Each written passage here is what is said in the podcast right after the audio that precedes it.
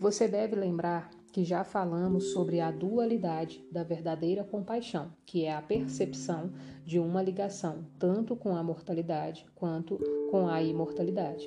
Nesse nível profundo, a compaixão se torna um remédio no sentido mais amplo. Nesse estado, a sua influência curativa se baseia não no fazer, mas no ser.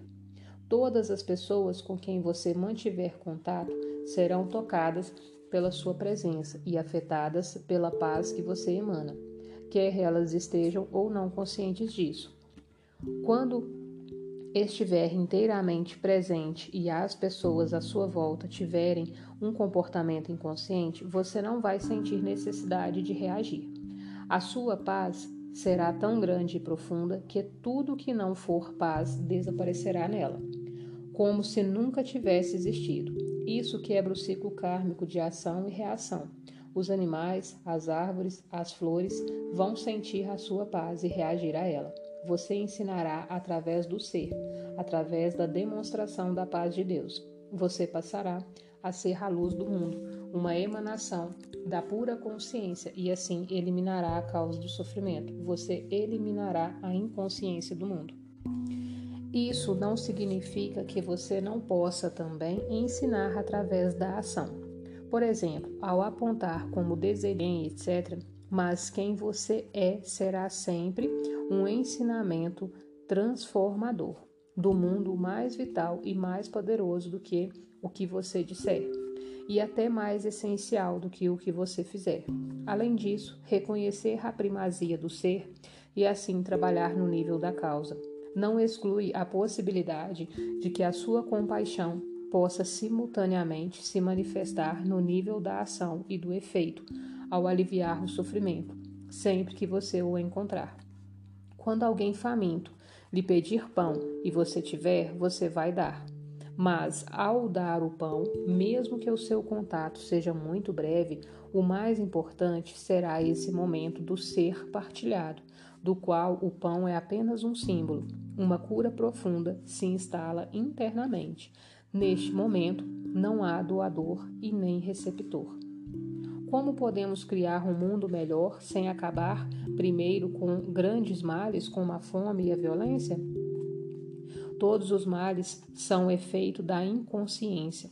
Podemos aliviar os efeitos da inconsciência, mas não podemos eliminá-los a menos que eliminaremos a sua causa.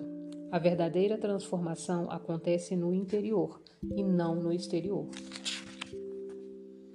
Querer aliviar o sofrimento do mundo é uma coisa muito nobre, mas lembre-se de não se concentrar exclusivamente no exterior. Do contrário, você vai sentir frustração e desespero.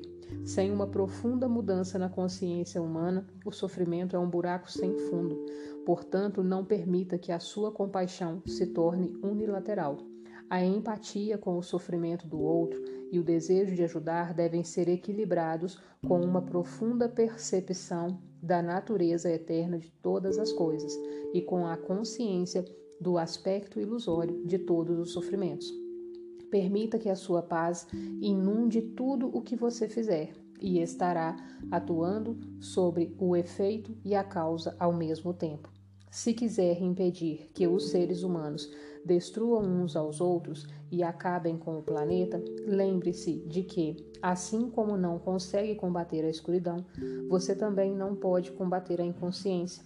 Se tentar fazer isso, a oposição polar vai se tornar fortalecida e mais profundamente arraigada. Você vai se identificar com uma das polaridades, vai criar um inimigo e será conduzido ao seu eu interior inconsciente. Eleve a consciência ao disseminar a informação, ou melhor, pratique a resistência passiva. Mas tenha certeza de que você não carrega nenhuma resistência interior, nenhum ódio, nenhuma negatividade.